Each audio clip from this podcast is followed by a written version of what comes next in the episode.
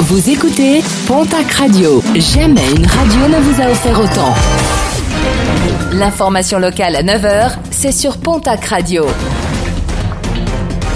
Bonjour Jean-Marc Courage Sénac.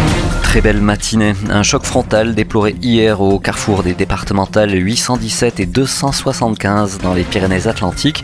Une collision entre deux voitures, une voiture venant d'Orthès et une deux chevaux venant de Mont. Si la conductrice de la première voiture s'en sort indemne, ce n'est pas le cas du conducteur de la deux chevaux qui est resté piégé dans les tôles froissées de son véhicule. Médicalisé sur place, il a été transféré vers l'hôpital de Pau. Relaxé, attaqué par la SPA, la ville de Dax et le torero Juan Leal ont finalement été relaxés hier par le tribunal de Dax. La SPA poursuivait le torero pour sévices graves et actes de cruauté envers un animal. La ville était, elle, poursuivie pour complicité.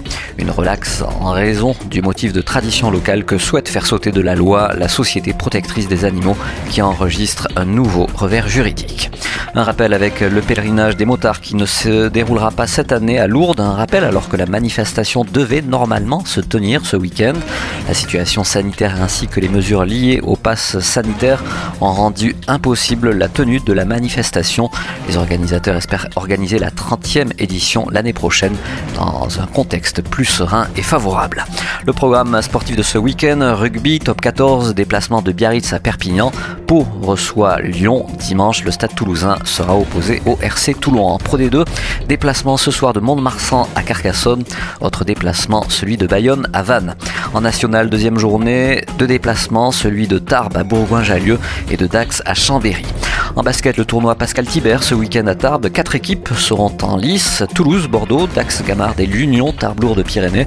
Chez les filles, les matchs de préparation se poursuivent avec un tournoi de pré-saison dès ce vendredi et jusqu'à dimanche à l'espace François Mitterrand de Mont-de-Marsan seront présentes les équipes de Basketland, du TGB et de Guernica. Et puis en football, la reprise après une semaine blanche de la Ligue 2, déplacement demain samedi du Pau FC à Caen.